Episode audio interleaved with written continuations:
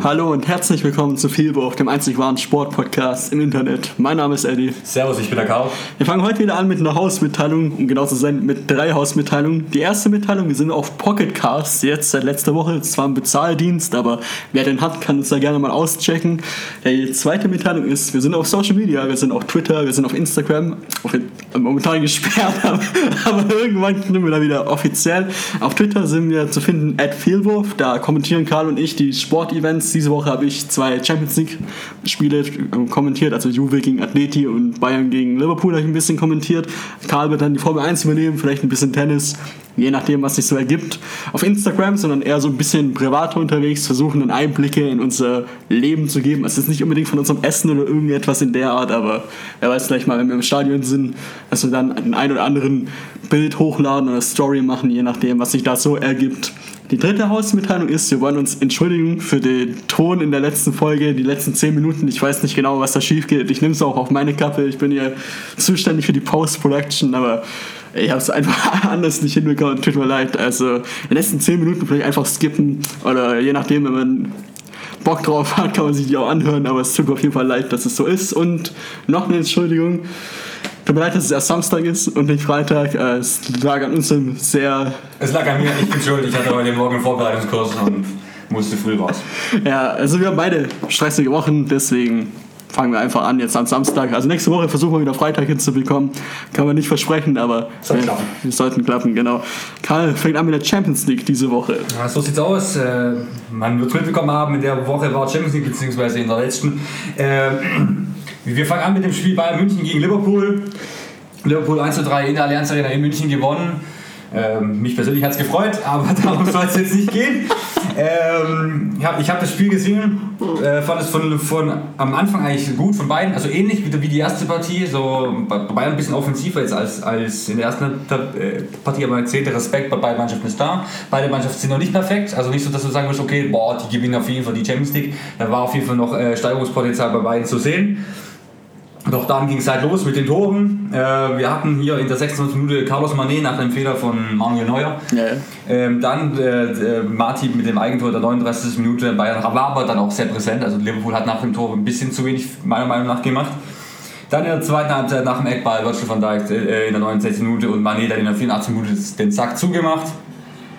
Danach übrigens, was ich auch noch hervorheben will, im Gegensatz zu Real Madrid, wir hatten es in der letzten Woche gegen Ajax, fand ich, hat Bayern, nachdem das klar war, dass sie natürlich deutlich besser gespielt. Also die Reaktion für die Fans war deutlich besser. Die Fans waren auch, äh, gerade die, die, die Kurve, also die Ultra-Fans, waren auch bis zum Schluss da und haben bis zum Schluss ihre Lieder gesungen. Also eben noch trotz 1-3 Rückstand eine gute Laune im, im Stadion gewesen. Ähm, zu den Daten selbst. Ähm, Bayern nur zwei Torschüsse zu Hause ist ein bisschen wenig. Liverpool 6. Bayern, klar, Ballbesitz eher, eher kontrolliert, 58 zu 42 Prozent, 571 Pässe, davon 81 Prozent auch angekommen, also viel, wie man es von Bayern seit Guardiola, ich kenne auch ein bisschen Mittelfeld hin und her gekickt. Mhm. Ja, am Ende 1 zu 3, ich finde im Endeffekt geht es auch, geht, geht, geht es auch okay, die beiden Spiele ähm, zusammengezählt und Liverpool ist weiter. Ja, also ich habe die Anfangsphase auch vor allem gesehen und da hat ja Liverpool extrem den Raum dicht gemacht. Dadurch musste Bayern viel mit hohe Bälle agieren, aber auch Liverpool musste viel mit hohe Bälle agieren, was am meisten zu steil war, was dann der Torhüter oder die Abwehr schnell abgefangen hat. Das hat man gemerkt, dass es kein schönes Spiel ist. Beide Mannschaften wollten nicht viel Raum für Kreativität lassen dem jeweiligen Gegner und ähm, deswegen war die ersten 20 Minuten ungefähr sehr, sehr schwer anzuschauen. Der neue Fehler war meiner Meinung nach ein Riesenfehler. Also da müssen wir auch gerade wieder die Debatte in der DFB 11 ausführen, meiner Meinung nach. Weil ich finde, Ter Stegen über Jahre hinweg mittlerweile konstant Weltklasse-Leistung. Warum wird er übergangen? Allem jetzt, wo Neuer ewig verletzt war und jetzt immer wieder Formschwankungen hat. Natürlich hat er noch Weltklasse-Reflexe, aber er verzockt sich auch oft mit dem Rauslaufen. Muss man auch mal dazu sagen. Also ich finde, da muss man Neuer schon mal ein bisschen anklopfen, würde ich sagen, anzielen, ja, weil ich finde, da ist Ter Stegen dahinter und er ist Weltklasse. Er ist in meiner Meinung nach Top 3, Top 2 Torhüter der Welt, Ter Stegen. 1-1, ähm, ja, da muss Matip hin, ganz ehrlich. Also, wenn er es nicht hingegangen wäre, hätte es halt Lewandowski gemacht und so hat er wenigstens noch die Möglichkeit gehabt, es zu retten. Dann äh, 2-1, natürlich Weltklasse von Virgil van Dijk, das nicht nur in der Abwehr ein wirklich riesenhafter Held, sondern auch vorne für Eckball eine Riesengefahr. Auch schon Deutschland hat es zu spüren bekommen im Testspiel oder Nations League oder was es war. Ähm, 3-1 war natürlich eine Traumvorlage von Salah. Ähm, also es ist auch viel besser, hätte man den nicht platzieren können, als er es gemacht hat. Allgemein war ja Liverpool durch das 1 zu 0 dann nicht mehr so gezwungen, etwas zu machen, sondern Bayern musste agieren. Dadurch war natürlich viel Platz im Spiel von äh, den Bayern in der Abwehr. Dadurch konnte sich die Schnelligkeit von Liverpool, was, wofür sie prädestiniert sind, schnell ausweiten. Salah, Mané immer wieder sehr gefährlich. Mané allgemein in Topform momentan. Letzten Ligaspiel zwei Tore auch noch geschossen. Wahnsinn, der Typ. Ähm, der hält Liverpool richtig am Leben kann ich das nächste Partie weitermachen. Ähm, klar, wir können mit der nächsten Partie weitermachen. Ich sag mal, wir bleiben mal bei den deutschen äh, Mannschaften. Man City, Schalke, nach dem doch überraschenden Hinspielergebnis, wo Schalke sogar schon 2-0 geführt hat im, im eigenen Stadion, der dann doch noch 2 davon hat. Jetzt ein 7-0 in Manchester. Das war dann schon klare Ansage. Ähm, Kurz Macht demonstriert. Ähm, es hat dann wohl auch dem Trainer endgültig das Genick gebrochen, dem guten Herr Tedesco. Ähm, ich habe das Spiel jetzt nur in der Wiederholung gesehen. Gut, in der Wiederholung hast du halt sieben Tore gesehen. Die sind ja meistens relativ kurz gehalten.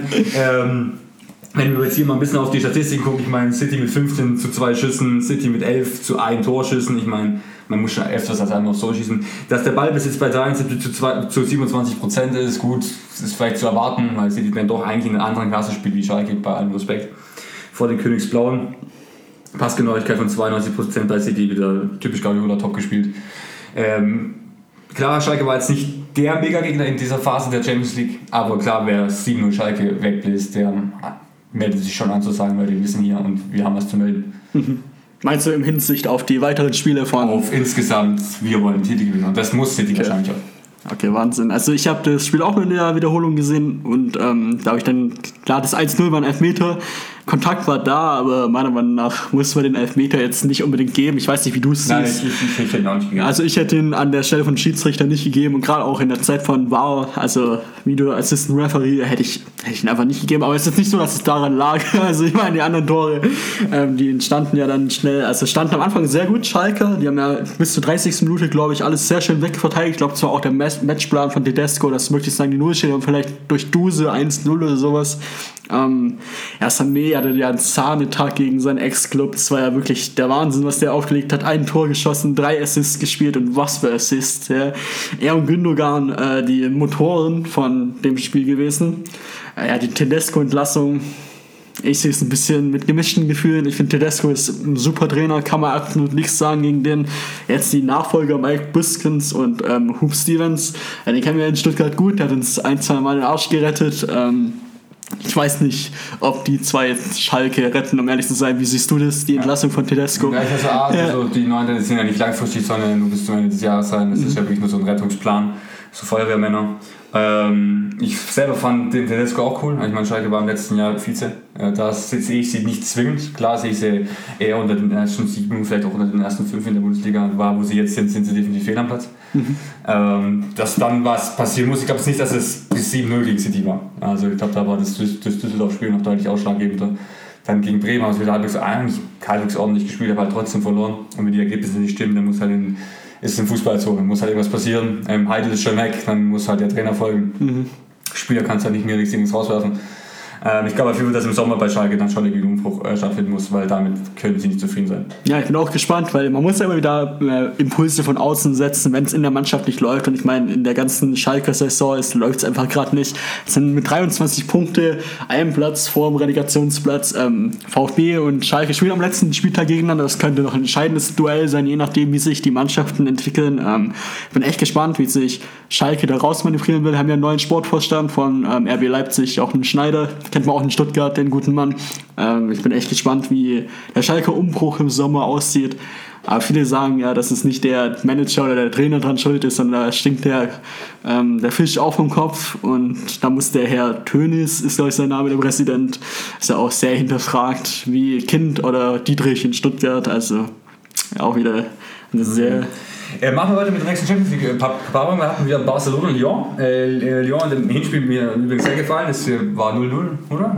Ja, 0-0. Genau, 0-0. Also war nur noch eine offene Partie und dann ging es nach Barcelona und dann, jo, war das eine Machtdemonstration. 5 zu 1 hat Barcelona im Endeffekt gewonnen, absolut verdient, großartig gespielt. Ähm, gut, man hat dann natürlich auch Barcelona klar vor Lyon gesehen, qualitativ, muss man, muss man auch so sagen. Ähm, Kurz zu den Statistiken. Äh, Barcelona hat jetzt gerade 19 Mal geschossen, 10 davon aufs Tor. Lyon immerhin auch 11 Mal, aber also haben es auch versucht, haben auch geschossen. Davon aber halt nur zweimal aufs Tor. Ballbesitz 56, 44, 44 hätte ich gedacht, dass Barcelona deutlich mehr Ballbesitz hat. Also, dass in Barcelona im Normalfall schon die auch sehr auf Ballbesitz bedacht ist. Mhm. Äh, war in dem Spiel jetzt nicht so. Also, nicht in, so, in dem Maßen so, wie ich das erwartet hätte. Äh, aber trotzdem Barcelona ganz klar dominiert, zu Recht auch so hoch gewonnen. Äh, ich finde, Lyon hat trotzdem eine ordentliche Champions League Season gespielt. Das ist okay. Ich glaube, ich, äh, müssten sie auch damit zufrieden sein. Und ja, Barcelona wie City, glaube ich, mit dem Ergebnis schon angemeldet zu sagen, Leute, wir sind hier, um was zu reißen. Ja, also ich habe auch wieder die Zusammenfassung angeschaut, kurz vor der Aufnahme hier und 1-0 war Elfmeter, klare Sache. Ich weiß nicht, wie man da argumentieren kann, dass es kein Elfmeter ist. Hat klar den Suarez getroffen. Ähm, Lyon in der ersten Hälfte nur eine einzige Chance. Äh, da sieht man, wie wie Barca sie dominiert hat und es war ja auch klar, ich meine, im Kampf nur, da lässt sich Barca nicht ins Wort reden, also unfassbar. Äh, 2-0, eine wunderschöne Kombi von Suarez auf Coutinho und da haben wir kurz die ganze Abwehr ausgespielt. Dann in der zweiten Hälfte kommt Lyon richtig stark raus, haben bis zur 60. Minute sogar das, ähm, das Spiel gemacht und 2-1 ist dann folgerichtig gefallen, aber hat dann leider nicht mehr gereicht, weil Barca hat dann mal kurz ihr Können aufgezeigt. Messi hat dann mal kurz im Alleingang drei Spieler stehen gelassen und hat dann ähm, das Tor gemacht. Dann das nächste Tor auch wieder Messi vorbereitet auf Piquet. Ähm, 5-1 dann Messi auf Dembele. Messi, der überragende Mann in dem kompletten Barcelona-Spiel. Ähm, ich habe selten so eine dominante Präsenz gesehen wie Messi in diesem Spiel. Das war wirklich hervorragender Stand.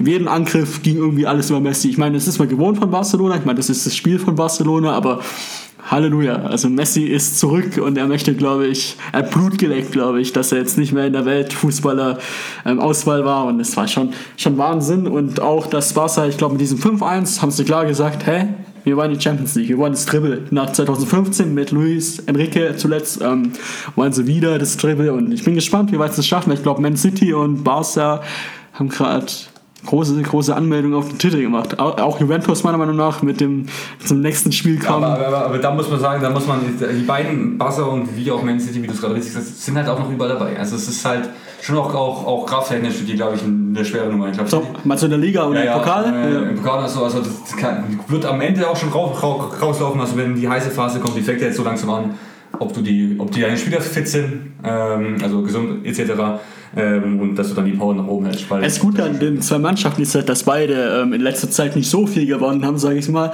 Nicht so viel, wie sie ihre Ansprüche sind. Und deswegen ja. ähm, glaube ich schon, dass sie bis zum Ende durchhalten Aber es ist natürlich auch dann dementsprechend auch der Druck da. Ähm, genau, was ich auch sagen wollte, ich glaube, Messi wollte auch, eine, wollte auch sagen, hier, man muss hier nicht nur über Cristiano Ronaldo sprechen.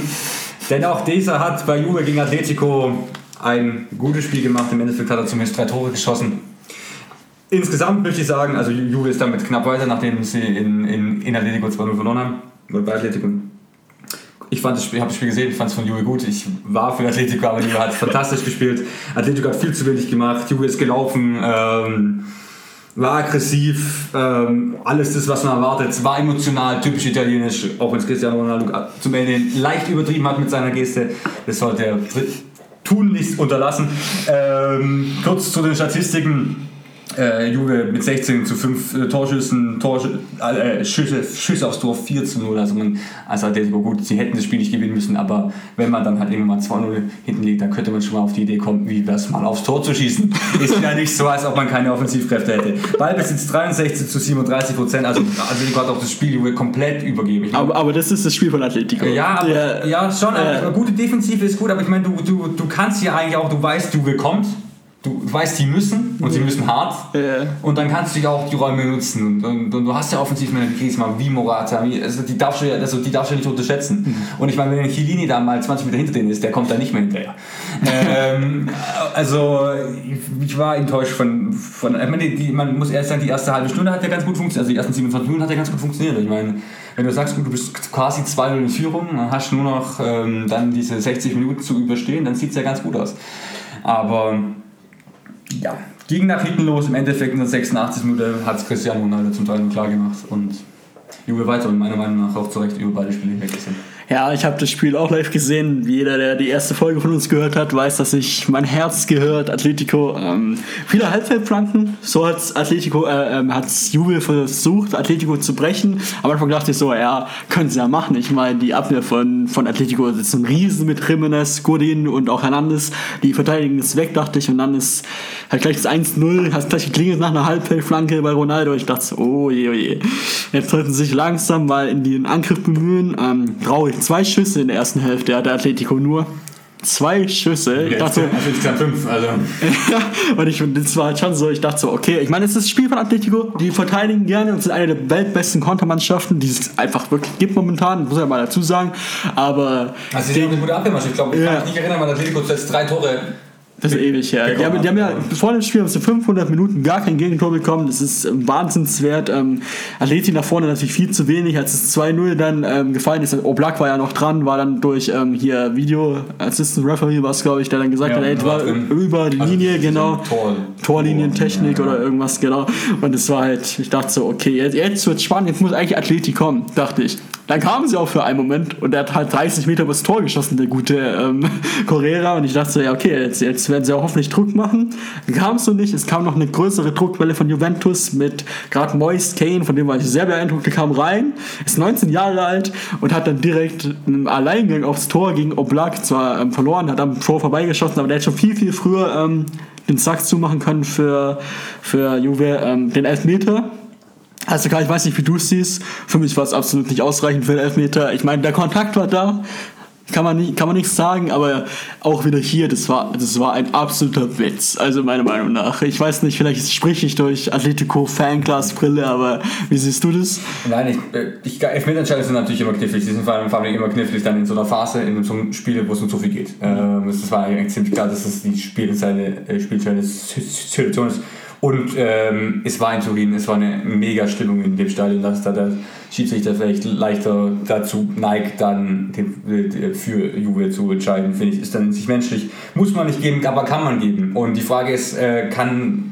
hätte Atletico es so weit kommen lassen sollen, bis in der Mitte der 80. Minute ähm, zu sagen, okay, wir haben eigentlich unseren, unseren Vorsprung aufgebraucht und wir geben jetzt Juve die Chance, durch einen Elfmeter, weil das darf einfach nicht passieren. Also ja, eine ja. absolute Spitzenmannschaft und ich glaube, Atletico zieht, zieht, zieht sich da auch, hätte das nicht passieren dürfen. Ich war übrigens auch sehr überrascht über die Aufstellung von Juve.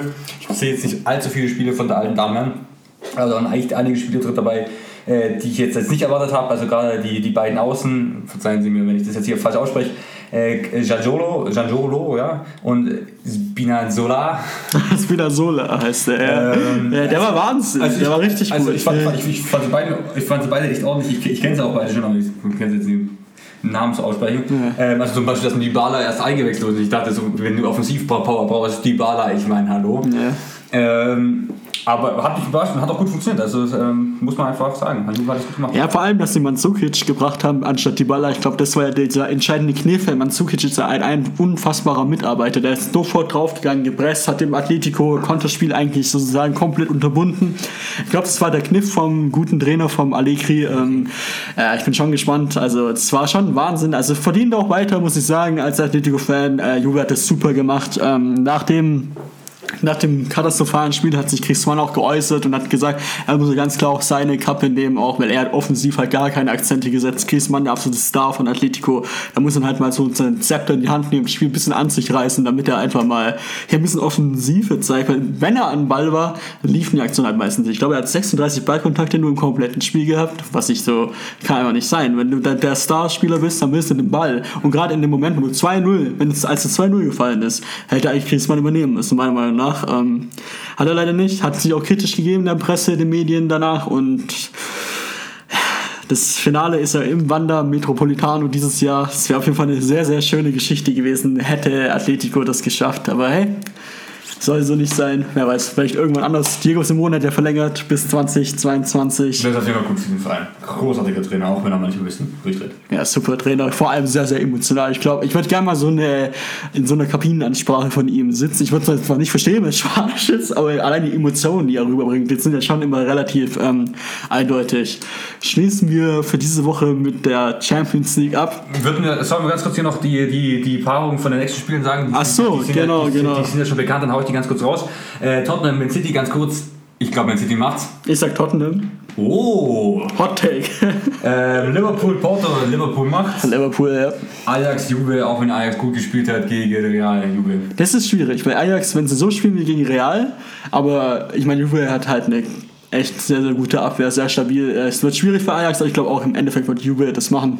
Und dann Man United, Barcelona, sage ich Barcelona, und zwar relativ deutlich. Glaube ich auch, weil Manu, die werden gegen Barca untergehen. Ja. Alles klar, die sind am 9. und 4., dann kommen wir bestimmt dann nochmal am 9. und 4. beziehungsweise Freitag ja. danach drauf zu sprechen. Das werden wir auf jeden Fall entweder vorher noch ein bisschen durchbesprechen, wie wir die Mannschaften einschätzen, was wir genau von den Mannschaften erwarten, je nachdem. Oder im Nachgang, je nachdem. Es, was es, es kommt natürlich auch immer darauf an, wie es die Verletzungssachen bei den Vereinen, ob welchen wir dann da sehen, vorne sehen und nicht. Das kann sich ja bis zum 9. beziehungsweise. Ja, genau, genau. Also wenn, wenn, wenn dann wird es eine kurzfristige Aktion Genau. und je nachdem, was für Themen sonst so in der Sportwelt passieren, äh, werden wir das so ein bisschen, bisschen ähm, davon abhängig machen. Ja, dann kommen wir jetzt zur NBA. Ähm, da haben wir diese Woche uns gedacht, dass wir im Westen das Playoff-Standing mal ein bisschen genauer analysieren wollen. Äh, weil es ist ja sehr, sehr eng beieinander und im Endeffekt stehen die acht Teams schon fest. Ich meine, äh, die Kings auf Platz 9 haben fünf Siege Rückstand auf den achten, die Clippers. Ich glaube nicht mehr, dass sie es einholen. Was sagst du dazu, Karl? Ja, glaube ich auch nicht. Glaubst du auch nicht? Okay. Ich, habe mich da gewaltig vertan, die Clippers kommen in die Playoffs. Ja, also äh, für die Leute, die ihn nicht gehört haben, da gab es eine Folge, da haben wir Over oder Under gespielt. Ich habe Karl gefragt, Karl, Over oder Under? 0,5 Spiele in den Playoffs für die Lakers. Karl hat gesagt, klar, Over. Ich habe gesagt, Under. Ich bin König, ich habe gewonnen. Also, wir müssen da schon eine Bestrafung vorher noch einführen oder irgendwas. Ja, ja, Ja, jetzt zumindest noch nicht. Das kann ich jetzt gerade nicht sagen. ja, okay, fürs nächste Mal. Also, fangen wir an mit dem ersten Platz. Also, die Warriors sind da momentan mit einem Spiel Vorsprung auf die Nuggets. Wie siehst du es, Karl? Denkst du, die Nuggets kommen noch mal ran oder jemand anders? Ähm, ich finde äh, gerade das äh, Durant ist jetzt draußen. Ich habe jetzt noch nicht gelesen, wie lange er draußen Day to day. Okay. Äh, also, Ähm, also die Nuggets sind nicht weit weg. Die Rockets, großartige Serie, gerade 9 zu 1. Ähm, ist richtig on fire. Also Harden einfach, also was der, was der leistet. Äh, klar, auch seitdem ähm, Chris Paul zurück ist, glaube ich, haben sie mehr als doppelt so viele Spiele gewonnen ähm, als verloren. Ich glaube, irgendwie so 16 zu 8 oder irgendwie so. Ähm, aber von den Statistiken her sieht man das oft gar nicht mal so, was wenn, äh, also wenn Chris Paul irgendwie so 12 Punkte oder so 8 Assists und so macht. Aber insgesamt, seitdem er da ist, läuft schon, schon deutlich besser. Houston ist gerade richtig on fire. Von der Mannschaft hätte ich Re- Respekt, auch wenn ich die State Warriors mag. also du sagst, wenn es jemand schafft, dann schaffen es die Rockets. Habe ich es richtig interpretiert? Oder? Also ich würde ich würd behaupten, die Warriors werden Erster. Die reißen sich da schon noch zusammen, aber, Okay. aber Nuggets und Rockets sind Gegner, die werden unangenehm. Also ich habe auch, ich glaube, dass die Warriors klar Erster bleiben. Da gibt es da gerade ganz viele innerliche Team-Chemie-Probleme. Man hat jetzt Lippenleser haben versucht, was Steve Kerr gesagt hat, dass er ähm, tired ist of the shit, what ähm, hier Draymond Green macht. Und ich dachte so, ja Wahnsinn, okay, wenn der Trainer schon angepisst ist von seinen Spielern, frage ich mich, wie es da eigentlich abgeht. Durant und ähm, Draymond Green sind ja auch schon das ein oder andere Mal an den Kopf, Kopf aneinander geraten. Also wenn sie scheitern, scheitern sie an sich selbst und nicht an einer anderen Mannschaft, glaube ich, weil dann ist halt die Teamchemie kaputt und das macht ja wirklich einiges in der Mannschaft dann aus. ja, Also, also klar, qualitativ sind sie in den letzten Jahren die beste Mannschaft. Also Ja, ja. Ähm, sie haben ja jetzt eigentlich auch immer bis auf einmal die Meisterschaft geholt. Ähm, klar, sie sind mit Abstand die beste Ja, Mannschaft. Qualitativ und müssten das eigentlich reißen, wenn, wenn, wenn alle fit sind. Wenn es, wenn es dann nicht der Fall ist, dann jo. Ja, also ich habe auch jetzt, wo Boogie Cousins endlich integriert ist und auch wirklich gut spielt, äh, sehe ich sie nochmal als sehr viel deutlichere Gefahr und ich glaube, klare Sache, ja, Nummer 1, die Warriors. Kommen wir jetzt zu meinem, sagen wir mal, Problemkind im Westen, und zwar die Oklahoma City Thunder. Ähm, die haben den viertschwersten Spielplan in der verbleibenden Zeit. Die spielen noch gegen die Bucks, zweimal gegen die Raptors aus Toronto, gegen Golden State Warriors, gegen die Nuggets, die Pacers und dann noch ein paar Teams over ähm, 500, die Mavs, die Grizzlies, die Lakers, Wolves und Miami. Äh, Die Frage ist, denkst du, dass Oklahoma ihren fünften Platz, den sie jetzt haben, verteidigen? Werden sie besser oder werden sie eher abrutschen durch den schweren Spielplan? Wie siehst du das? Ähm, das muss man natürlich dann vergleichen mit den Mannschaften, äh, die dahinter sind und, und, und ihrem Spielplan. In sich halte ich qualitativ von OKC eigentlich ziemlich viel. Äh, ich glaube, Paul George spielt eine richtig gute Saison, ist, ist einer der MVP-Kandidaten meiner Meinung nach auch zu Recht. Auch wenn ich jetzt nicht glaube, dass es im Endeffekt wird. Ähm, die Aufgabe von Westbrook hatten wir jetzt schon beim letzten oder beim vorletzten Mal drüber gesprochen. Ich finde, die beiden zusammen haben den Weg gefunden, die Mannschaft ordentlich zu führen.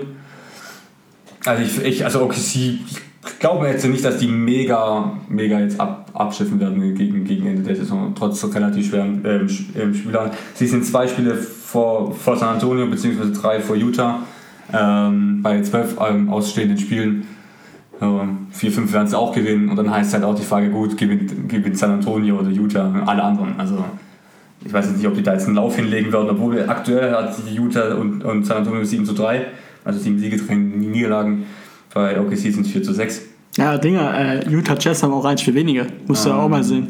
Naja, Ja. ähm, ja, gut, könnte eng werden. Ich glaube, im, im Endeffekt ähm, auf den Playoff-Run äh, wird sich das auch nicht groß, groß obwohl, ja, obwohl der fünfte Platz gegen Portland, der könnte halt echt interessant werden. Aber Portland hat auch nur 42 zu 26. Also Naja, da kommen wir gleich drauf. Also du sagst, dass Oklahoma nicht. ich glaube ich glaube an OKC. Ich glaube, OKC ist qualitativ nicht schlechter wie San Antonio und, Okay. und, und wie Utah.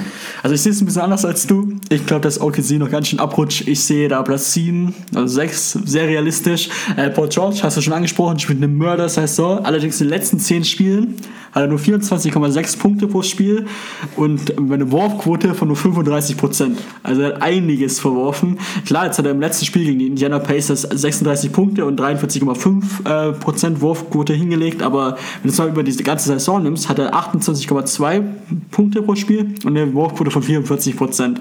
Also es ist wirklich, äh, Paul George ist nach seiner Ver- Verletzung nicht mehr derselbe Typ, kann man einfach so sagen. Es kommt stark darauf an, was er macht, meiner Meinung nach. Wenn er jetzt schnell zurückkommt von der Verletzung und wieder in seine Spur findet, dann könnten sie eventuell vielleicht einen Heimvorteil nochmal mitspielen. Also er, er ist, glaube ich, auf das Team. Also Paul Ja. George muss Paul George muss funktionieren. Ja, ja, funktionieren. ja, und in der Defensive. Ja, ein unfassbarer Verteidiger. Also ich glaube, da hängt alles von Paul George ab, je nachdem, wie er abschneidet. Ähm, wird, die, wird sich die Zukunft der Oklahoma City Thunder entscheiden, ob sie Heimvorteil haben oder eher den siebten oder sechsten Platz belegen. Kommen wir zu den Spurs, die hast du auch gerade äh, angesprochen. Die haben den 18. 18. schwersten Spielplan, also sind im Mittelfeld ungefähr. Er spielt noch gegen die Dubs, gegen die Nuggets, gegen die Rockets, Portland und Boston. Äh, meine Meinung, ich glaube, sie verteidigen Platz 6. Sie sind einfach ein unfassbar eingespieltes Team. Äh, Popovic weiß ganz genau, was er tut, stellt die Mannschaft immer hervorragend ein. Ähm, wichtige Knackpunkte werden die Rockets und die Portland-Spiele, weil wenn sie die gewinnen, könnte es sogar noch sein, dass sie um den Heimvorteil mitspielen. Glaube ich persönlich nicht. Also bei, also bei dem Spiel glaube ich nicht, dass die das ta- tatsächlich noch schaffen gegen den, also auf dem Heimvorteil. Also klar, in NBA, deswegen ist die NBA auch so geil, da kannst du auch mal gegen eine bessere Mannschaft gewinnen, beziehungsweise gegen eine deutlich schlechtere Mannschaft, vermeintlich äh, schlechtere Mannschaft ver- ähm, verlieren. Aber Portland würde ich persönlich sagen, ist nicht, ist eigentlich eher besser wie San Antonio. Golden State ist, ist, ist besser, Houston ist besser, Boston ist besser. Denver ist besser, also jo. Und wenn die die wirklich alle verlieren, selbst wenn die dann alle anderen gewinnen, wird eng. Also glaubst du, dass sie gegen die äh, vermeintlich besseren Teams alle verlieren, sozusagen? Also ich, ich, ja, also ich finde ja, also ich finde das ist schon auch ein ordentlicher Spielplan. Also ich glaube jetzt nicht, dass sie da jetzt irgendwie mit 10 Siegen da rausmarschieren oder so. okay. Ähm, und ähm, wie gesagt, dann brauchen sie ja auch noch die, jetzt sind sie auch noch zwei, drei Spiele zurück ähm, ähm, zum Heimvorteil. Und das glaube ich eher wird schwierig. Okay, also hast du gerade wieder Portland angesprochen, dann gehen wir mal zu Portland über. Die haben den 15. schwersten, leichtesten Spielplan Je nachdem, wie man es nimmt, ist er direkt in der Mitte. Also sie haben einen sehr machbaren ähm, Spielplan, spielen zweimal gegen die Nuggets, zweimal gegen die Pistons, Pacers und Spurs als schwierigste Teams. Und sonst sind das alles äh, Teams, die sehr, sehr machbar sind. Da sind dann zum Beispiel die Lakers noch dabei. Ähm, das sind auch wieder so meine, meine Einschätzung ganz, ganz schwierig. Also kommt drauf an, ähm, wie sie jetzt performen. Manchmal ist ja wieder so ein Tal, wo sie sagen, wo sie richtig schlecht spielen. Aber Gerade die Ergänzung von Rodney Hood und äh, Enes Carter, äh, Cantor, Cantor, ja, wie Ja. auch immer, ja, ähm, der, die sind sehr wichtig, die kommen von der Bank, bringen direkt offensiv. Ist, da lang lag es ja letzte Saison mehr oder weniger, weil die Bank ja komplett schlecht von denen ist. Ähm, Im Endeffekt würde ich sagen, sie können abrutschen, sie können es aber auch halten, aber ich glaube nicht, dass sie sich noch verbessern. Also ich glaube auch nicht, dass sie sich ver- verbessern. Äh, Portland finde ich eigentlich eine Mannschaft, die also mich immer wieder überrascht, dass sie so weit oben sind. Ähm, leider in den Playoffs dann meist oft unter den Erwartungen bleiben, also zumindest nach der Platzierung, die sie haben, unter den Erwartungen bleiben. Zum Beispiel auch einen Heimvorteil dann einfach nicht nutzen können. Zum Beispiel letzte Saison waren sie Genau. Vierte und haben gegen die Pelicans, glaub, nee, Dritter waren sie sogar, und haben genau. gegen Pelicans dann 4-0, die Ja, Klatsche, vier- Sweep. also 4-0 Ja. kassiert. Also ähm, ich glaube, die werden ja eher Platz halten, vielleicht sogar noch einen Platz nach hinten gehen, aber ja, die werden so in dem Drehraum spielen. Und ob man jetzt beispielsweise dann Portland und OKC, wenn es dann wirklich über sieben Spiele geht, ob dann der Heimvorteil dann was gebracht hat oder nicht. Das, oder gegen, gegen Utah, deiner Meinung nach, dann kann man das dann erzählen. Meiner Meinung nach Utah. Jetzt kommen wir erstmal zu den Rockets, die für Karl die ähm, der Konkurrenz Nummer 1 für die Golden State Warriors sind. Die haben den 27 leichtesten Spielplan. Also, ja, also die gehen durch. Ja, die spielen nur noch gegen die Bucks, die Nuggets, gegen OKC, die Clippers und Spurs als schwierige Gegner. Ähm, also auf jeden Fall spannend, wie sie mit James Harden umgehen. Der hat ja immer wieder Probleme in den Playoffs mit seiner Kondition, weil die sind ja dann, weil der so viel, so oft benutzt wird in der Regular Season, hat er dann in, der, in den Playoffs manchmal seine Tage einfach leer. Es ist halt die Frage, wie gehen sie jetzt damit um? Während der Saison haben sie ja äh, Probleme gehabt mit Verletzungen, dadurch sind sie noch nicht so eingespielt. Ich meine, Chris Paul war mal verletzt, Eric Gordon war mal verletzt, Clint Cabella war mal verletzt. Es ist halt die Frage, was machen sie? Schonen sie Harden oder schonen sie Harden nicht? Und dann kommt es halt drauf an. Sie haben wirklich einen unfassbar leichten Spielplan. Könnte noch reichen für den Platz 2. Äh, Platz 1 glaube ich persönlich nicht dran. Ähm, je nachdem, wie sie mit James Harden und Chris Paul umgehen, ob sie die jetzt äh, schon in ein oder anderes Spiel, äh, sehe ich ihr, ihr Seeding. Auf jeden Fall nicht schlechter als drei. Also, sie bleiben im Heimvorteil. Vier glaube ich auch nicht. Das also wollen sie aus dem Weg gehen. Ja. Also, also ich gehe auch davon aus, dass sie ähm, jetzt ihre, ihre, Spiel, ihre Spieler schon werden. Ähm, weil ja, ob du jetzt wirklich jetzt gegen Denver, sagen wir mal, wir spielen, wir, wir, wir gucken mal in die Zukunft, ähm, dann in, in, im Conference Finals über sieben Spiele der Heimvorteil dann wirklich das Ausschlaggebende ist oder nicht. Ist gegen die Nuggets. Gegen, gegen die Nuggets. Wenn du aber dafür eventuell einen fitteren Harden und einen fitteren Paul und einen fitteren Gordon etc. hast, ob das dann nicht wirklich mehr wert ist, dass die Spieler einfach noch 100% geben können nach einer ganzen Season. Mhm. Ja, also ich sehe es auch so wie du. Also ich glaube auch, dass sie eher jetzt äh, James Harden ein bisschen bisschen auf die Bank setzen. Wobei ich glaube, er ist kein Fan davon, wenn ich das richtig verstanden habe. Er möchte deine, seine Stats auflegen, ähnlich wie äh, James. Ja, der möchte MVP werden. Er möchte sagen, er ist der beste Spieler der Welt. Also, je nachdem, ob er es auch selber möchte, sehe ich da die Chancen von ihm. Kommen wir noch dann zu den Nuggets. Die haben den siebten schwersten Spielplan. Spielen noch zweimal gegen Golden State Warriors, zweimal gegen die Pacers, Rockets, zweimal Portland. Boston, hast du Boston gesagt? Boston, ne? Ich bin auch gegen Boston. Spielen auch gegen Boston? Mhm. Okay. Ähm, sehr, sehr schwieriger Spielplan. Jetzt kommt die Zeit, wo sich das wahre Gesicht von den Nuggets zeigt, meiner Meinung nach. Die haben zum ersten Mal wirklich aus dem Vollen schöpfen können. Jamal Murray ist da, Will Borton ist da, Nikola Jokic sowieso da. Ähm, ich bin gespannt, wie sie sich jetzt präsentieren, weil jetzt entscheidet sich, ist es wirklich ein Playoff-Contender ähm, für die Warriors oder sind sie doch eher ein Sprung ein Jahr zu früh und sind erst ab nächstes Jahr wirklich ein Contender für die Finals. Ich traue ihnen alles zu, ähm, gerade mit dieser vollständigen Formation. Mike Malone für mich, Coach des Jahres. Ähm, ich bin gespannt, was die Nuggets aus diesem Spielplan machen. Ich, mich persönlich würde es freuen, wenn die Denver Nuggets mal wieder ganz oben anklopfen. Waren da jetzt ja lange nicht mehr gesehen. Hin und wieder mal es irgendwie geschafft, in den letzten zehn Jahren mal gegen die Playoffs zu kommen, aber nicht wirklich oben anzugreifen. Mich würde es freuen, wenn sie da mal wieder ein bisschen viel voraussagen können. Okay, ja, also was mich halt ein bisschen stört, ist, dass Isaiah Thomas äh, komplett aus der Rotation rausgenommen ist. Ich meine, klar, ist schwierig, aber was er halt in Boston geleistet hat und dann halt weggetradet wurde für Kyrie Irving, schwierige Geschichte. Ich als ähm, Vollblut-Fan sozusagen finde es immer relativ hart, wenn Spieler, nachdem die Schwester gestorben ist, das Spielen mit einer ähm, Verletzung an der Hüfte in den Playoffs, damit Boston weiterkommt und einfach getradet wird. Ist, natürlich ist es ein Geschäft, die NBA, aber für einen äh, NBA-Romantiker wie mich ist es schon harter Tobak. Ähm, ich hoffe, dass Isaiah Thomas sich irgendwann nochmal fängt und vielleicht ist es nicht bei den Nuggets, vielleicht irgendwo anders. Ähm, aber im Endeffekt traue ich den Nuggets zu, dass sie den Platz 2 halten und in den Finals gegen die Warriors spielen. Kann ich ihnen durchaus zutrauen, um ehrlich zu sein. Kommen wir zum richtig guten Team aus Los Angeles, also nicht die Lakers, Karl. die Clippers sind den elf leichtesten Spielplan, spielen nur gegen die Bucks, die Pacers, die Dubs, die Rockets, die Jazz, Brooklyn und das andere sind alles below 500 Teams. Ähm, es ist sehr interessant, dass sie nach dem Trade von Tobias Harris noch äh, wirklich um die Playoffs mitspielen. Hätte ich nicht gedacht. Ich dachte, die gehen jetzt in voll Tank-Modus und wollen nur noch verlieren. Ähm, spannend auch, dass Doc Rivers, der ja eigentlich dafür präsentiert ist, nicht Rebuild einzuleiten, jetzt ein Rebuild macht und richtig erfolgreich umsetzt, muss man auch mal dazu sagen. Ist wirklich gut, was er macht. Ähm, ich könnte mir mir zutrauen, dass sie noch auf Platz 6 ungefähr hochgehen, aber im Heimvorteil, glaube ich, schaffen die Clippers dann im Endeffekt nicht. Also es ist für, für mich eine riesen Überraschung und ich will jetzt nicht viel vorwegnehmen, aber ich glaube auch für die meisten Menschen ist es eine riesen Überraschung, dass die Clippers ganz offensichtlich hier die Playoffs marschieren. Ähm, am Anfang der Season hätte ich nicht unbedingt gedacht, nach dem Harris Trade erst recht nicht. Sie, sie werden es schaffen, sie werden da glaube ich nichts reißen, aber alleine, dass sie da sind, Chapeau. Ja, aber ich glaube, die sind halt ein relativ ekelhaftes Team, ich es immer, weil gerade durch so einen Patrick Beverly und allgemein, wie sie Defense spielen. Ich glaube, ein sehr unangenehmer Gegner, der dann auch äh, nicht unbedingt geswappt wird, glaube ich nicht. Ähm, ich glaube, die sind dann schon beißen an und vielleicht kriegen sie ein oder zwei Siege hin, aber dann, je nachdem, wenn sie den achten Platz halten, dann gegen halt gegen die Gold State Warriors gehen, das wird dann halt doch relativ schnell zu Ende gehen.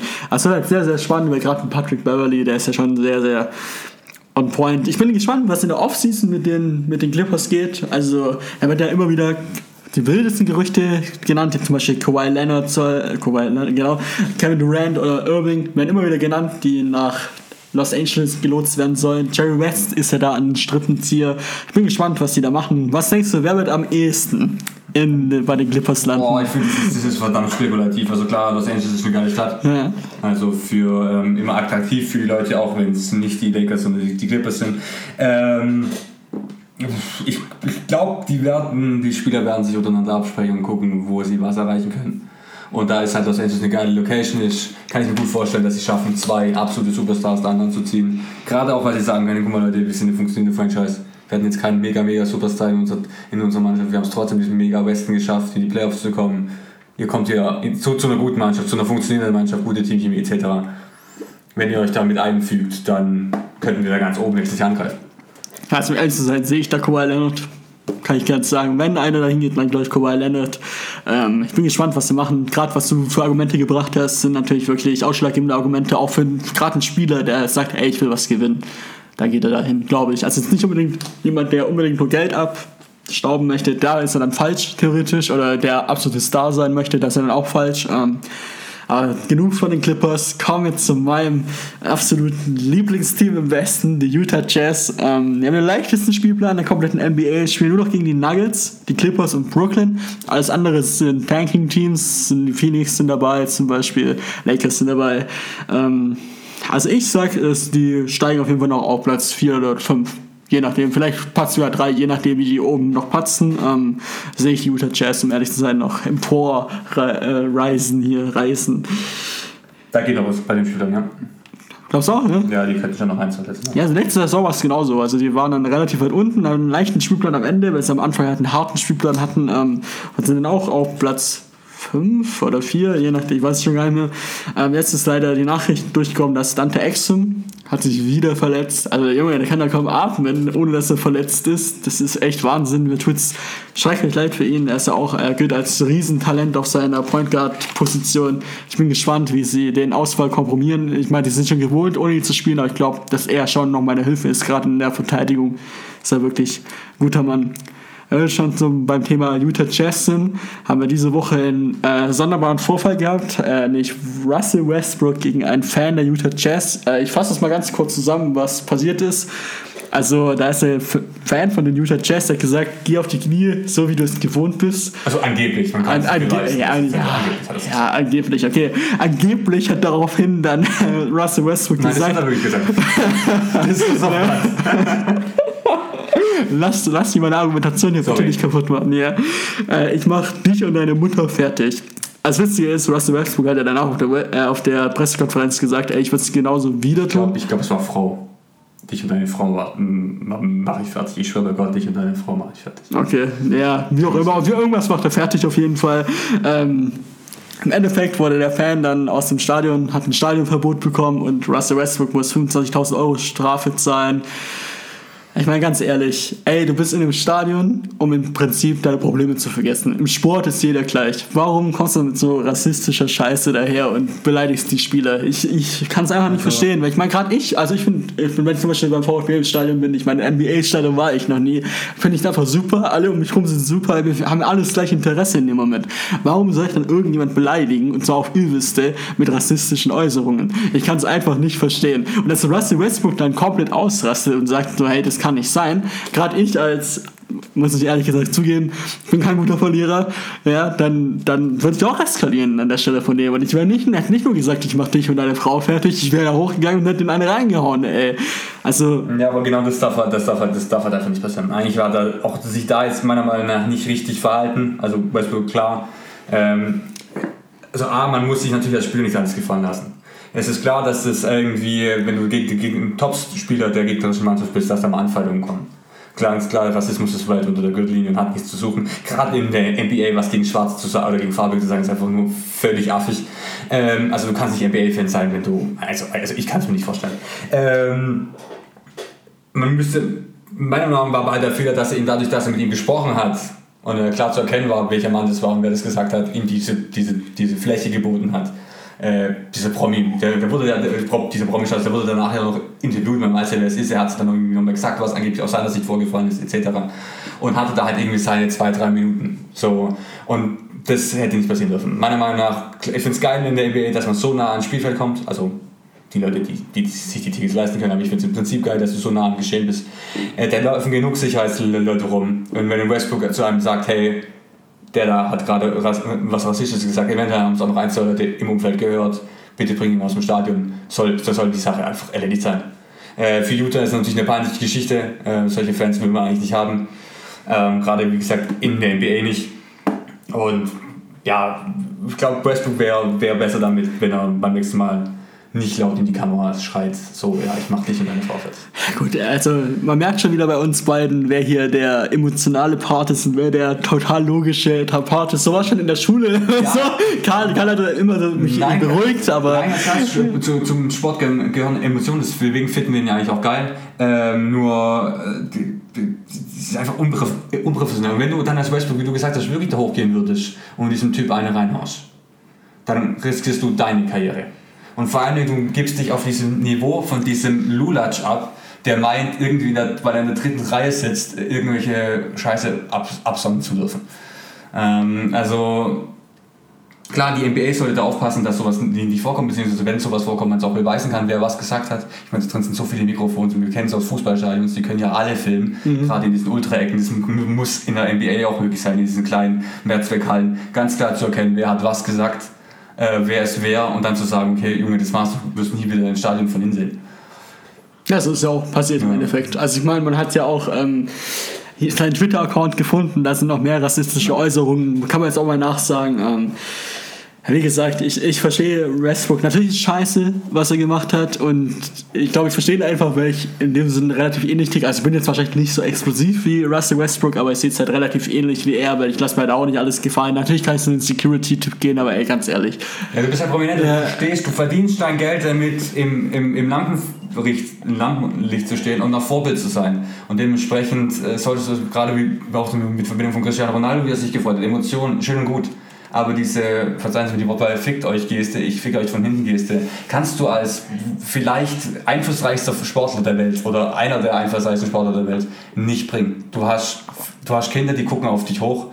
Du hast eigene Kinder, dann darfst du dich einfach nicht so verhalten. Ähm, bei Westbrook jetzt nicht ganz so hart, finde ich das jetzt nicht ganz so schlimm, weil äh, ich meine, auch erwachsene äh, Menschen würden so reagieren, wenn sie auf der Straße so angesprochen werden. Aber du stehst im Rampenlicht, verhalte dich einfach so richtig. Der Typ gehört ganz klar verbannt aus jedem Stadion.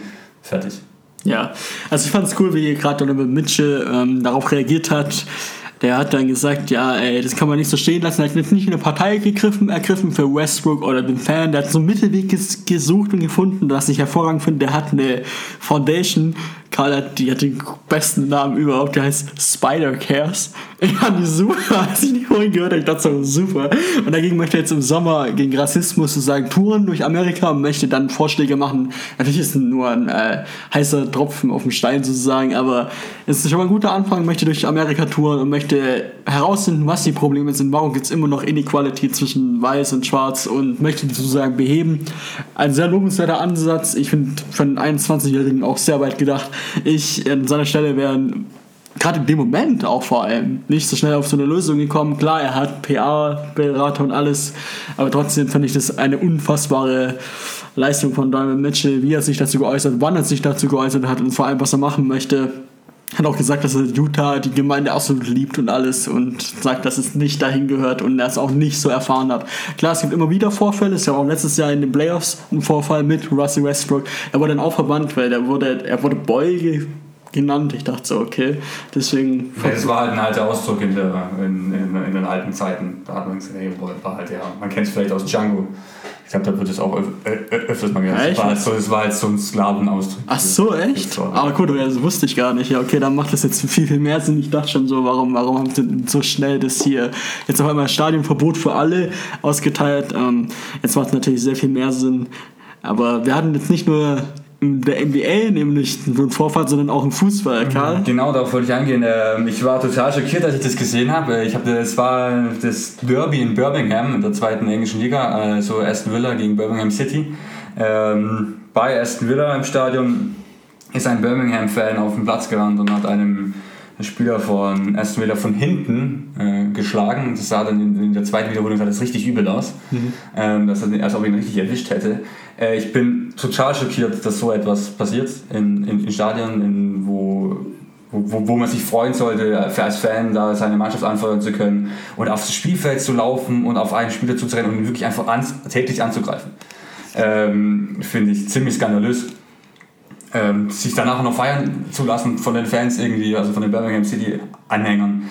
Ähm, wollte ich einfach mal drüber sprechen, was kann man dagegen tun, was meinst du, Eddie? Also normalerweise werden ja gerade so Flitzer ultra schnell eigentlich abgehalten von den Securities. Deswegen hat es mich gewundert. Ich habe es auf Twitter gesehen. Ich wusste nicht, dass es zweite Liga ist, um ehrlich zu sein. Ich verbinde Aston Villa immer mit der ersten Liga. Ähm, und dann habe ich es gesehen und es sah am Anfang relativ harmlos aus in der ersten Wiederholung. Ich dachte so, ja, okay, der hat jetzt ein bisschen umgeschuckt, vielleicht ein bisschen berührt im Gesicht.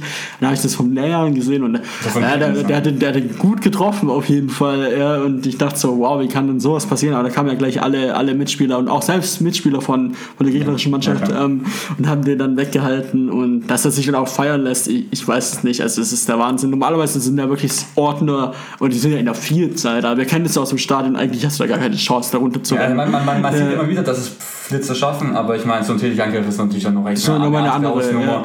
Ja. Ähm, ich habe dann andere Leute gehört, die haben gesagt, hey, was wäre eigentlich, hätte der Messer dabei gehabt, hätte, also klar hat er jetzt nicht, aber theoretisch hätte er es ja haben können. Mhm. Ähm, und dann auch noch einen von hinten angreifen tätig, also völlig geschaut.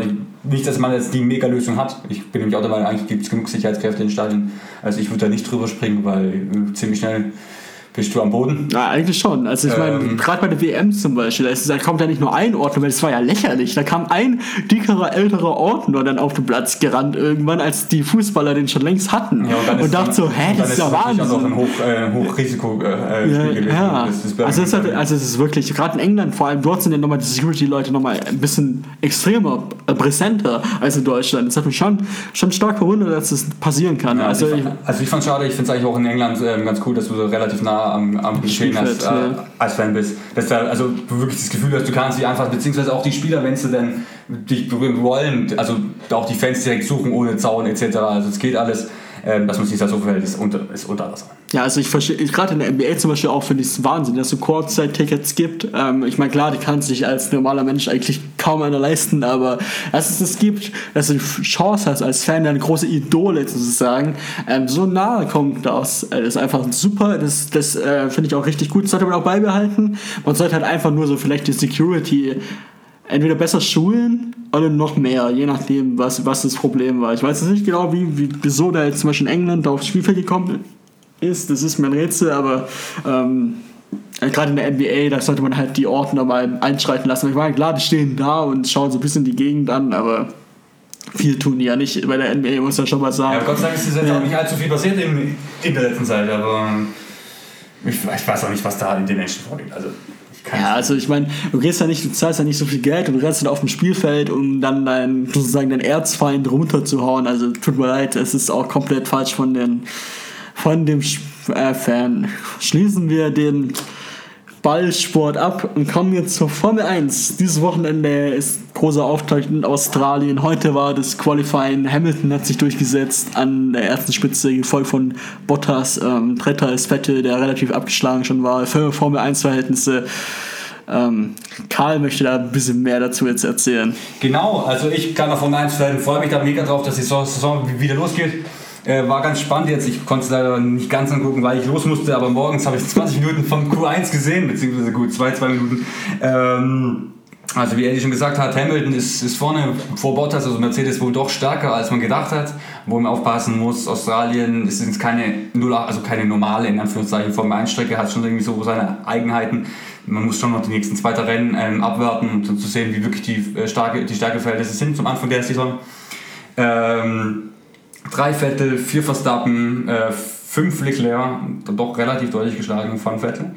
Ähm, der neue äh, Kollege, ganz junger Mann aus, äh, aus, aus Monaco, hat äh, Kimi Räikkönen beerbt, der aber mit dem Alphas auch geschafft hat, in, ins letzte Q3 zu kommen, auf Platz 9 gelandet. Ich wollte ganz kurz die äh, Regelungen irgendwie neu einspeigen, weil jedes Jahr gibt es natürlich immer so ein bisschen neue Sachen, beziehungsweise äh, neue Fahrer etc. Und vielleicht auch neue Teams, aber die gibt es in dem Jahr quasi nicht. Ähm, das Auto sieht ein ganz kleines bisschen anders aus. Und zwar ist der, ist, ist, ist, ist der Heckspoiler, wo vielleicht kennen also Formel 1-Kenner werden es wissen, diese, gibt so diese DRS-Klappen, die können aufgehen, die helfen beim Überholen. Deswegen hat man die auch eingeführt. Da wirst du als hinterherfahrender Fahrer, geht die Luft besser quasi durch dein Auto statt an deinem Auto vorbei. Du wirst schneller, vereinfacht überholen. Deswegen gibt es das. Da haben sie jetzt die, die, den Heckflügel ein bisschen größer gemacht, damit noch mehr Luft besser durchs Auto geleitet wird, dass du noch besser überholen kannst. Das sieht man. Das äh, ist ein kleiner Unterschied zum, zum Feuer. Die Seitenklappen, äh, dafür die Seitenluftschlitze sind dafür ein bisschen kleiner geworden. Äh, finde aber das jetzt nicht, also wenn absolut nur marginal. Ähm, darauf zu achten sind auch die neuen Reifenreglements. Wir hatten in den letzten Jahren, äh, fand ich es auch ein bisschen nervig, so sechs oder sieben verschiedene Reifentypen mit verschiedenen Farben. Also von Pirelli hat immer Reifen gestellt mit, mit, mit, Farben, dass man die erkennen kann, wer, welche, welche Härtegrade gerade ähm, auf seinem Auto hat. Ähm, das waren nur irgendwann mal so viele Farben, da gab es irgendwann mal Soft, Ultrasoft, Supersoft. Irgendwann mal habe auch ich da irgendwie den Weg verloren, was da jetzt eigentlich was ist. Ähm, es gibt nur noch fünf Reifentypen und für jedes Wochenende gibt es nur noch drei. Aber von diesen drei äh, haben die immer die, die gleichen Farben für Soft, Medium und Hard. Also auch wenn es eventuell in Anführungszeichen der Supersoft sein sollte, ist er als Soft markiert und man weiß dann, okay, es gibt nur noch drei Reifenmischungen, nicht mehr fünf oder sechs, und dann fragt sich eigentlich, wer fährt alle eigentlich welche Reifen und wie weich oder wie hart sind diese. Ähm, ja, kommen wir zu den neuen äh, Fahrern.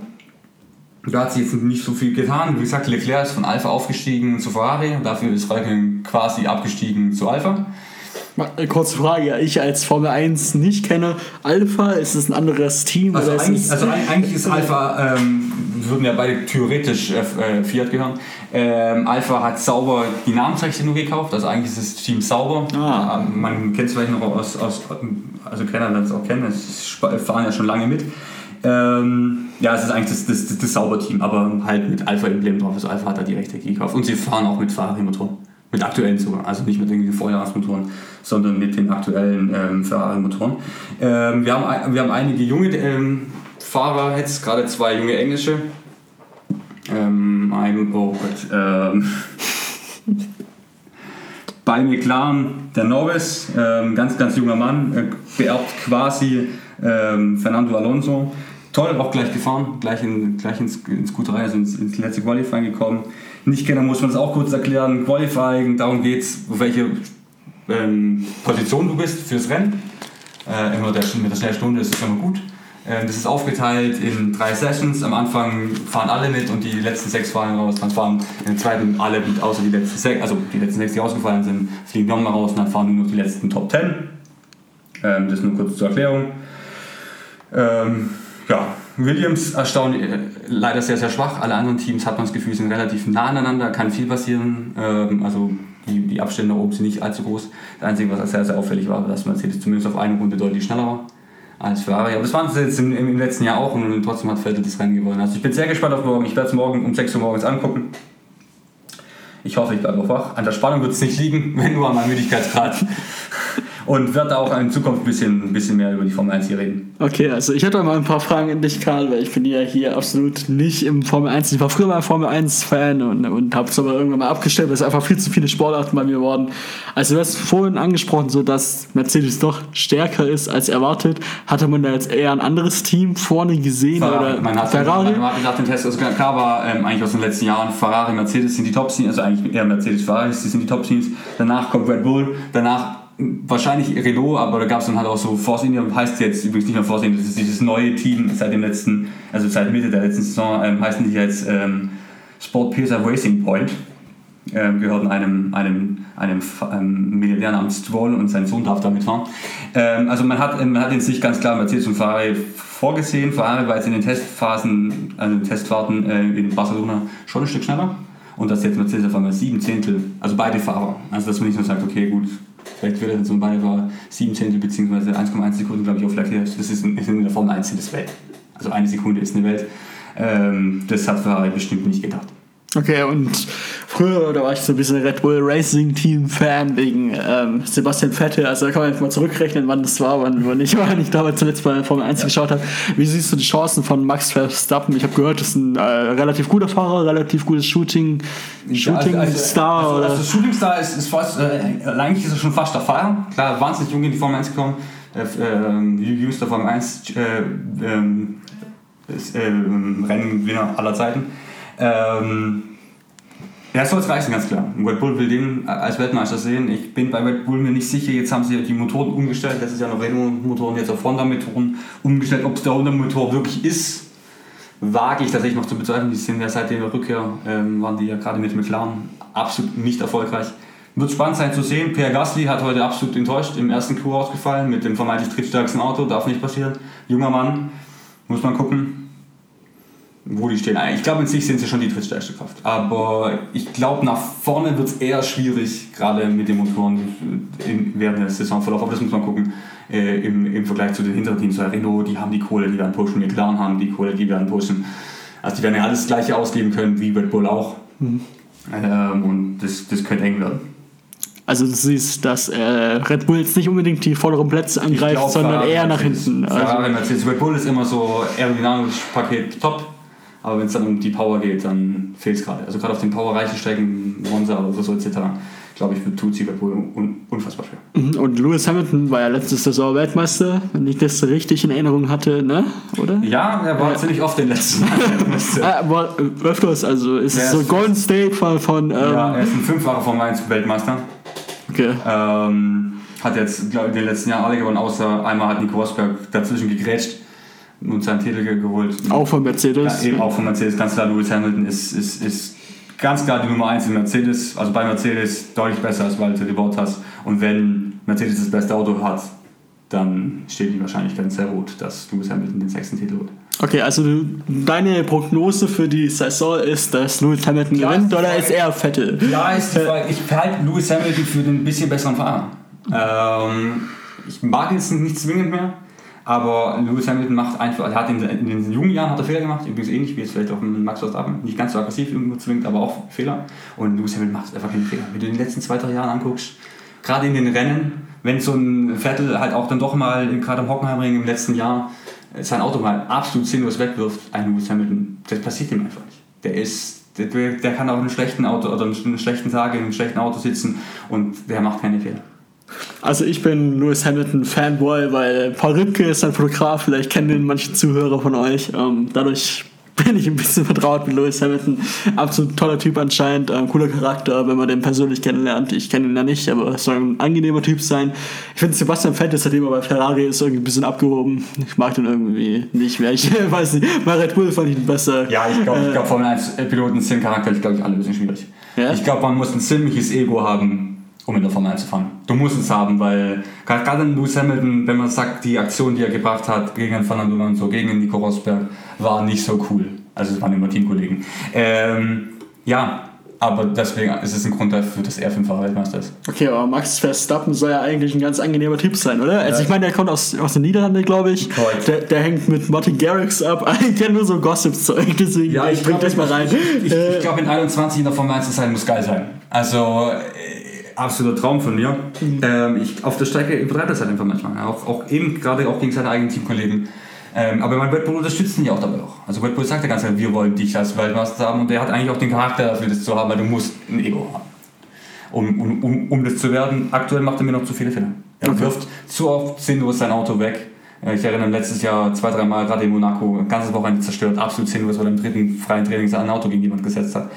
Ähm, gut, er ist jung, er ist 21, wie gesagt, der kann, das kann in zwei, drei Jahren noch werden. Der kann auch noch drei, vier Mal die Weltmeisterschaft gewinnen im richtigen Auto. Keine, keine Frage. Im richtigen Auto? Ist das eine Anspielung auf Red Bull oder soll er wechseln oder wie? Nein, ich meine insgesamt, du brauchst halt, Formel 1 ist natürlich schon ein, ist eigentlich ein Teamsport, auch wenn man immer nur an die einzelnen Fahrer glaubt. Im Endeffekt stehen dahinter tausend Leute, die ein Auto bauen. Und wenn das das Beste ist und du von den zwei Fahrern der Bessere bist, dann wirst du Weltmeister. So einfach ist die Sache. Ähm, wenn du, du kannst der beste Fahrer der Welt sein, dann kannst du vielleicht sehen an Fernando Alonso. Ich hielt Fernando Alonso für den einen der besten Fahrer, vielleicht sogar den besten Fahrer. Ähm, aber im McLaren konnte er nichts mehr ausreißen. Ich meine, da, da war, war geil, wenn er mal Fünfter geworden ist, aber Weltmeister konnte er nicht mehr werden. Ähm, deswegen muss einfach im, im, auch im richtigen Auto zum richtigen Zeitpunkt sein, sonst wirst du in der Formel 1 kein Weltmeister. Also da spielen sehr viele Faktoren ja. eine Rolle, wie du, wenn ich das richtig rausgehört habe. Also was mir noch gerade aufgefallen ist, dass äh, Nico Rosberg ist im Expertenteam bei RTL. Wie siehst du das? Weil es wurde ja sehr, sehr viel gebasht bei dem RTL-Moderatorenteam von Formel 1.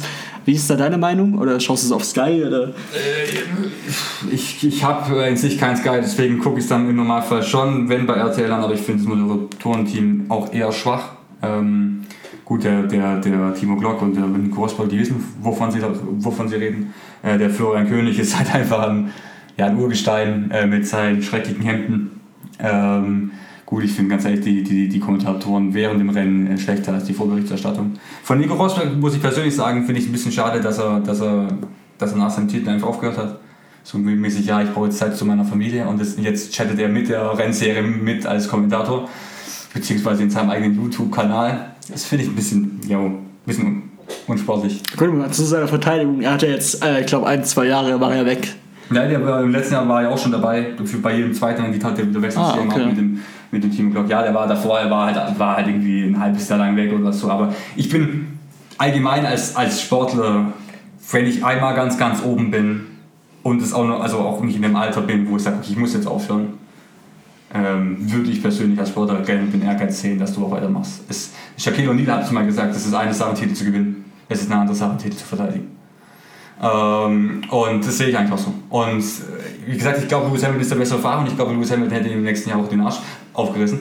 Ähm, aber gut, dann, äh, dann ist es halt so. Äh, dann musst du einfach anerkennen, gut, du, hattest, du, du hast einmal den Weltmeistertitel gewonnen, weil du ein hervorragender Fahrer im, im richtigen Team zum richtigen Zeitpunkt warst. Ähm, aber ich würde selber gerne sportlich sehen, dass man nicht den Weltmeistertitel aufhört. Okay, das war's für heute von Fehlwurf. Mein Name ist Eddie. Das letzte Wort hat wie immer Karl. Ich bin der Karl, es tut mir leid, es ist schon Samstag und nicht Freitag, aber trotzdem schönen Abend, Leute.